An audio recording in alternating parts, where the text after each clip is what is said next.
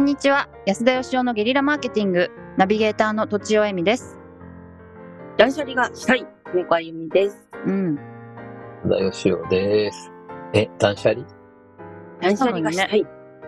断捨離がし、断断捨離したんしたいですですけど、よね。はい。ま、なんか、日に日に物が増えていくので、そうなんだ断捨離、時々断捨離したいですね。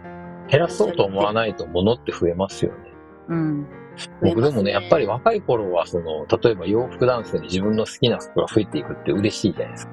はい好好きな服買って洋服ダンスに入ると嬉しいんですけど、今でも。でもやっぱり、その洋服ダンスにすごい少ない数の服しかなくて、で、一個一個全部自分が好きな服で、もうほんとスッカスカみたいになるのがやっぱり一番気持ちいいなと思って一生懸命捨ててるんですけど、うんへえ。だいぶ気持ちよくなってきましたけど、まだ多いというか、うん本当あはい。うん。そうなんか物をなくすことの気持ちよさってありますよね。心のなんかうん。余裕みたいなのと一緒で、物理的ななんか人生の余裕がなんかその隙間によってできるっていうか、そういう感じがありますよね。いや、あります。はいあります、あります。よっしゃってなります。あります捨てたらよね。うん。はい。で、今日はですね、うん。断捨離の話ではなく、ではなくでは違ったなく。、あの、まあ、このポッドキャストも SNS みたいなもんだと思うんですうんが、確かにこはいうこういうあの、なんていうんですか、YouTube とかね、TikTok とか Twitter とか Facebook とかいろいろあるじゃないですか。はいうんその中で、その、まあ、最近 Twitter を会社の社長さんがやって採用とか集客につなげる人すごい多いんですけど、うん。あの、SNS、どれをどうやって使うのが一番仕事につながるのかみたいなことをですね、うん。一度お話ししてみたいなと思って。うんうんさんは結構やってるでしょ？そうですねはいうん。仕事につながったりします？えーっとゲームでコーチングに来てくださる方はノートを読みましたみたいな方が多かったりします。うんあと、まあ、お仕事やをくださる方は、ポッドキャスト聞いてますとか、うんツイッター見てますとか。うん なんかでも、そっから新規で問い合わせというよりは、なんかいつも見てますみたいな。あ、でも問い合わせなのかな。はい。うんそんな感じですかね。なるほどね。私はあんま直接的じゃないので、ゲームでコーチング以外は。そっか。はい僕はもうほとんどその自分がはい発信してるものからの問い合わせ100%じゃないかと思います。そこからの仕事しかない感じですけど、紹介とかあんまりないんですか？ないですね。ええー、そうなんだ。ないし、ええ紹介でされても仕事につながらないですね。紹介してくれる人とかもいますけど、安田さんのことをご存知なかったりするから。そう。ああ、確かにそれはそうですね。知ってくれてる人の方がなりやすい。はい。だから僕のことを知ってて、うん発信してるものを何らか、えっ、と、読んだり聞いたり、ある程度の期間やってる人じゃないと、仕事してもスムーズにいかないし、うん。はいめっちゃわかります今でも100%そのような仕事の仕方やってて、だから、まあ僕としてはすごい快適に仕事ができるんですけど、うんうんまあ僕の場合だったらメルマガと、今があか。とは、はい、えー、この、ポッドキャストと、はいそれからツイッター、フェイスブックうん。がが多いですね。問い合わせはねうんえー、全部活用して、全部から問い合わせが来てる感じですか？そうですね。YouTube も始めて2年ぐらい経ちましたけど、やっと登録者が1000人増えた感じで、うん。1000人なかなか大変で、うん。でもね、YouTube は他と違って、YouTube からの問い合わせは、その、非常に仕事につながる率が高いですね。う。うんん。はい。なんででしょうね。なんででしょうね。数からいくとやっぱメルマガが多いですけど、うん。ポッドキャストはですね、えっ、と、最初の3、4年ぐらいは全く仕事につながりませんでしたけど、最近すごく増えましたね。最近？ど、うんどのスパンの最近ですか？何年とか？えー、この3、4年ぐらいじゃないですかえね。ー、そうなんだ。意外。うん。へえ。まあ、あの、金子さんもね、あの、ラーメンご馳走してくれたらっていう企画で何件かお問い合わせ来ましたうんあし、りがとうございますです。ななのでやっぱり、その、なぜそれがつながるのかっていうとうん、フォロワーが増えたとかそういう単純なものではなくって、うん。やっぱ聞いてる側がね、感じる親近感みたいなものあるし、はい。やっぱりその、まあ僕らただ喋ってるだけって感じですけど、聞いてる方にしてみると、すごい役に立ったとか、いい話だったとか、ちょっと安心したみたいな、ちょっとこう、ギブにつながっているところがあってですね、うんそれが溜まっていくのかなっていう気がするんですよね。なるほど。でそれがある程度の量になると、そうやって仕事につながるんだろうなって気が、なんとなく私はしております。はい。うん。うん。だからやっぱり役に立つ情報を発信しないとダメなんだろうなって気がしますね。うだうだだとあんまりってことですか？うだうだでもそれがなんて言うんでしょう、役に立つとうん。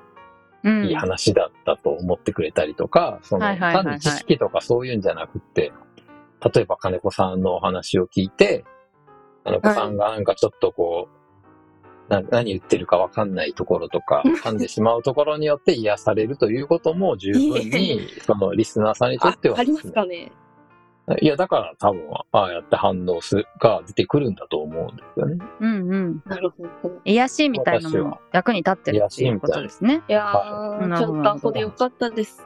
本当に。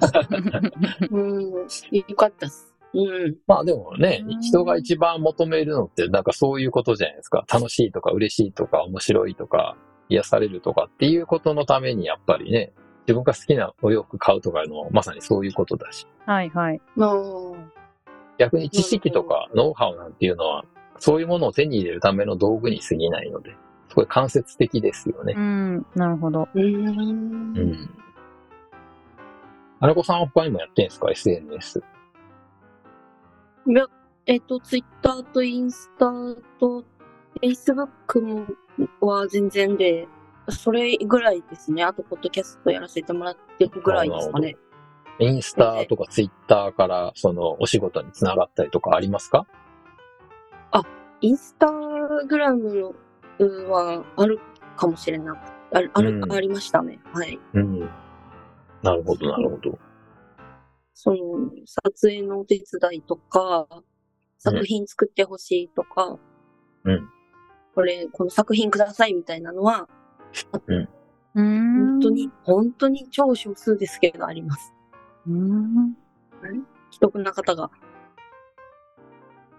まあ、あの、世の中の流れからいくと、もう、やっぱり、だんだん広告というものが効かなくなってきて、今ね、自分で検索して見つけて、あの、人から宣伝されて買うんじゃなくて、自分で見つけてたどり着いたものを買うっていう、そういう流れになってましたけど、やっぱり検索も結構そのね、広告が出てきたりとか、上位表示とか、こう恣意的なもんも多少あるじゃないですか。うん。まだまだ検索強いですけど、うんだけどやっぱりそのリファラルなところで、SNS とかで、その自分が緩くつながっているところで何か見かけたりとか、いいなと思って仕事につながるっていう率が、僕はどんどんこれから増えていくだろうなと思っててですね。うん。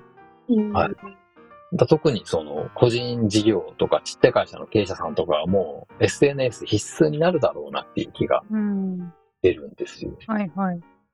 はい。私は結構紹介もあるんですけど、うん。そういう場合でも、一旦私の名前で検索して、これ見ました、これ見ましたみたいな感じで情報を入れてからお話ししてくださる方が多いので、まあ、直接知らない人リーチできなくても、なんかこう普段、はいあの、最近発信したものを置いとくっていうのは、すごい意味があるなとは思ってますね。プロフィール的に。紹介も大事ですよね。はいはいはい。既存のお客さんがまた発注してくれるっていうのもそうだし、その人が紹介してくれるとかね。はい。そんな時に多分そういう SNS をなんか見てチェックしてるんだと思います。なるほど。はいはいなんか SNS こうやって使ってますよみたいなコツはありますか？とちおさん。あ、なんか、この、まあ安田さん同じかもしれないですけど、この、あの、プラットフォームはこういうことを、あの、ツイあツイート？ツイートとか投稿するみたいのを、まあ、決めてるぐらいですかね。うん。なるほどあの、分けて。で、ツイッターで最近、あの、やってたのがちょっとあんまり良くなかったんで、ツイッターではやめて、インスタとかフェイスブックに切り替えたりとか最近しました。なるほどね。反応を見ながら、はい。なるほど。うんまあ、僕らもね、ポッドキャストというものがなければ出会ってなくて、本当ですよこのね。番組もなかったし、なんかこう、聞いてる方とコミュニティみたいなのがあるじゃないですか。小さいけれども。あ、うんはい。うんそれがなんかすごく、そういうなんか世界観というかね、つながりというか、大事なんだろうなという気が。うん。だから僕もいろいろやってますけど、多分、メルマガのその世界とか、ツイッターの世界とか、ポッドキャストの世界とか違うんだと思うんですよね。うん住人も違うし、うん。一緒にやってる人も違うし。うんね、そういう意味では、ポッドキャスト世界の聞いてる方、どういう人がいるかわかんないですけど、一回何かリアルでやってみるのもいいかもしれないですね。ええそうですね。ギブ室の方はね結構聞いてくださってる方だったと思いますよ。そうですよね。はいはいはい。うんそうですねま。たじゃあ、ぜひそういうイベントもやりましょう。やりたいです。リアルはいイベント。もう楽しみ。ということで、本日は以上です。ありがとうございました。ありがとうございましたありがとう。ございました。本日も番組をお聞きいただきありがとうございました私たち3人でギブの実験室というオンラインサロンを始めることにしましたキャンプファイヤーファンクラブというサービスで募集をしていますので参加したい方はキャンプファイヤーで検索するか境目研究家安田義雄のホームページ安田よしお .com からお申し込みください。